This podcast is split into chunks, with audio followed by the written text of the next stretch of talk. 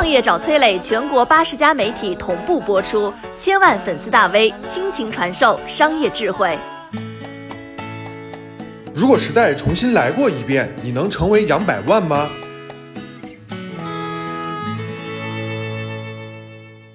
中国第一股民杨百万逝世了，他被认为是中国股市最醒目的传奇之一。想要了解他的致富秘籍，我们得先回到那个波诡云谲的年代。一九八六年十一月二十四号，一位美国小老头来到上海，敲开了静安证券营业部的大门。谁呀？全球最大的证券交易中心——纽约证券交易所的董事长约翰·凡尔林。静安证券营业部是我国最早的一批买卖证券、发行股票的地方。但是呢，跟大众眼中金融的那个高大上不一样。这个当时国内最规范的证券营业部啊，是由一家理发店刚刚改造而成的，柜台外只有十二平方米，是当时世界上最小的证券交易柜台。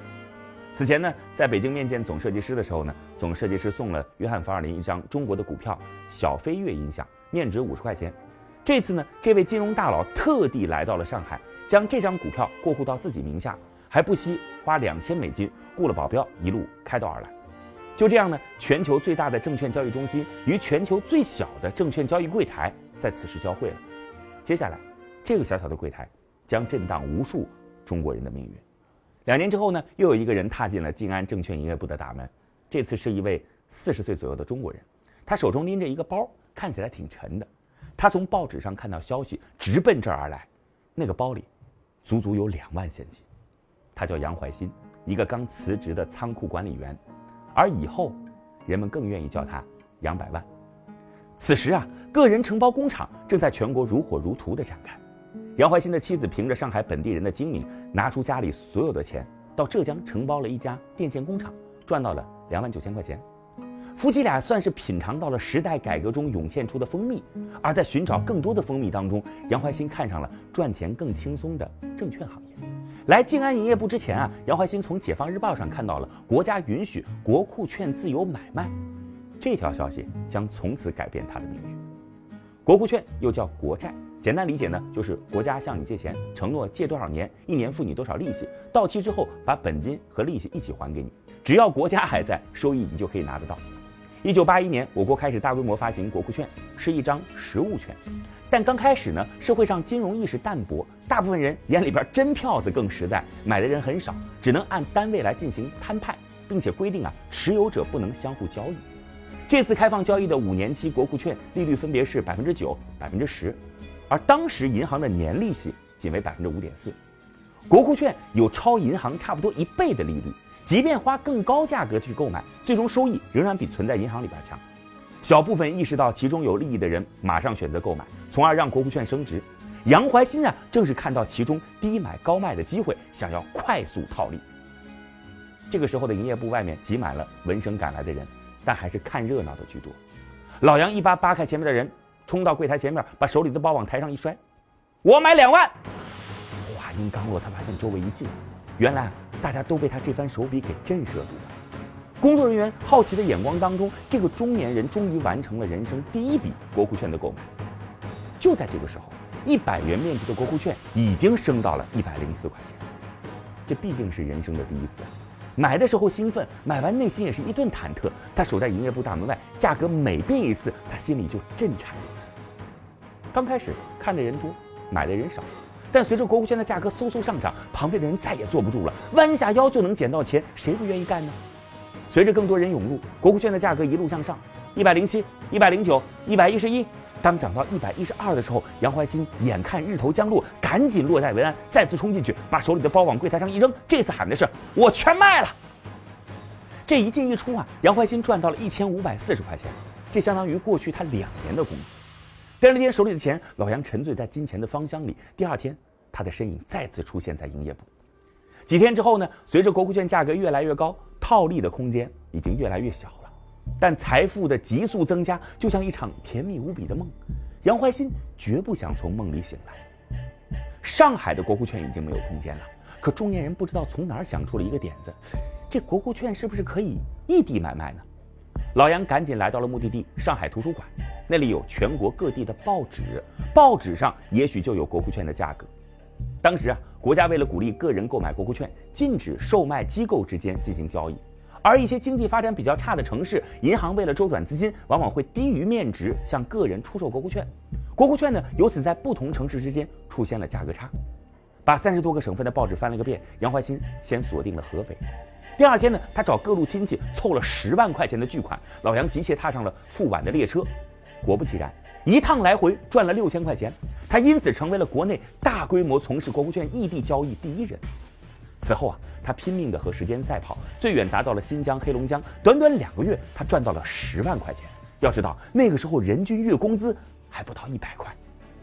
资金量做大以后，杨怀新毅然便单打独斗为集团式运作，自己坐镇上海，家里订了七十多份各地的报纸，每天研究证券信息、国家政策，又顾着人在全国各地跑，用电话远程遥控买卖，人换班休息，资金不闲着，日复一日的滚动。一年之后，稳坐中军帐的杨怀新已经拥有了百万身家，这生意是越做越大了。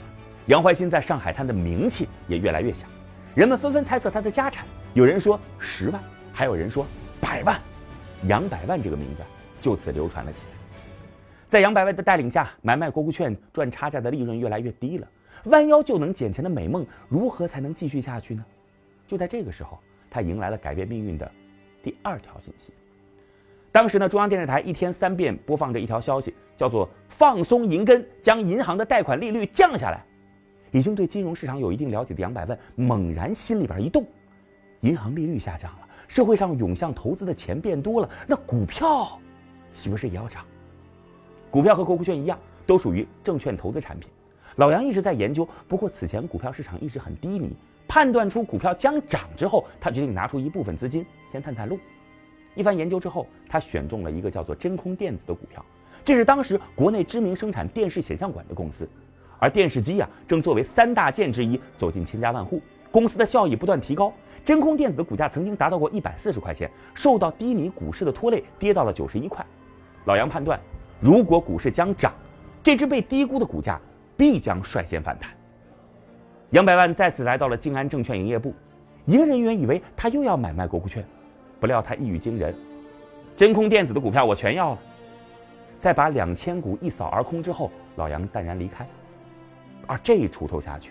竟然是一座远超他想象的金矿。就在半年之后，股票开始暴涨，真空电子更是史无前例的涨到了八百块钱。杨百万赶紧全部卖出，一百四十多万落袋为安。后来前首富万达王提到这一年时感慨啊，当初的一百万比现在的一个亿那多多了。而杨百万一生当中最跌宕起伏的，还要数一九九二年到一九九四年那段股市最疯狂的年代。一九九二年五月。为了尝试股市交易价格由市场主导，沪市全面取消交易价格限制，没了限制的股市如脱缰野马。其中最疯狂的新股，三天股价狂升百分之三千，整体的股价更是一路狂奔到最高峰一千四百二十九点。但就像第一次买卖国库券一样，杨百万依旧保持着清醒。他知道此时的股市已经变成了击鼓传花的游戏，无法长久。他决定落袋为安。在一千三百多点时，他抛售离场。有人嘲笑他。哎呦，你真是枉费了杨百万之名啊！而他笑而不应。就在杨百万抛售五天之后，股价竟然真的开始一路狂泻，半年时间跌了百分之七十三，这是我国证券史上股指下跌速度最快的一次。杨百万借此一战成神，上门取经者那是接连不断，连他自己都有点飘飘然了。但常在股市的河边走，又哪有不湿鞋的呢？第二年。老杨判断四百点已经是谷底了，再次杀入，但股价继续一路往下。当股市跌到三百二十五点时，杨百万已经濒临绝望了。他不得不安慰妻子说：“股市的钱就当全没了吧，咱们拿剩下的钱，平平淡淡的生活吧。”也就在这个时候，他获得了改变命运的第三条信息。这天早上，杨百万照例翻起了新报纸，看到报纸上提到的，上面正在研究如何对待股市严峻的局面。他皱着眉头想了会儿。突然跳了起来，命回来了！上边要救市了！杨百万不顾妻子全力反对，包起钱冲出了家门，一路跑到了上海万体馆散户超市，高喊着：“我要买股票！我要买股票！”歇斯底里的声音当中，似乎要吐尽此前深埋心底的绝望。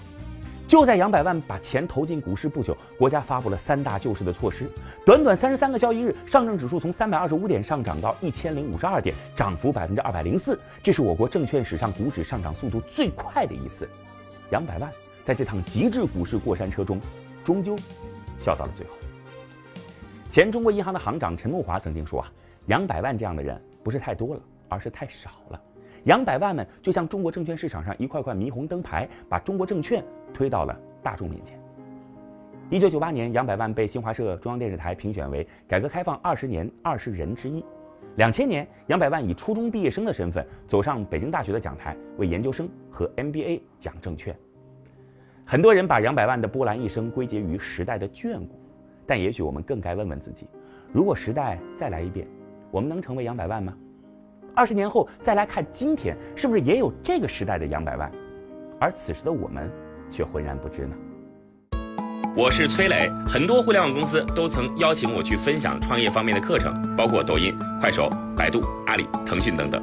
我把主讲内容整理成了一套音频课程，里边包含如何创业、如何做副业、优质项目剖析等等，相信啊。会对您有所帮助。下拉手机屏幕，在节目简介里边添加我的个人微信，这套课程今天免费送给您，快去领取吧。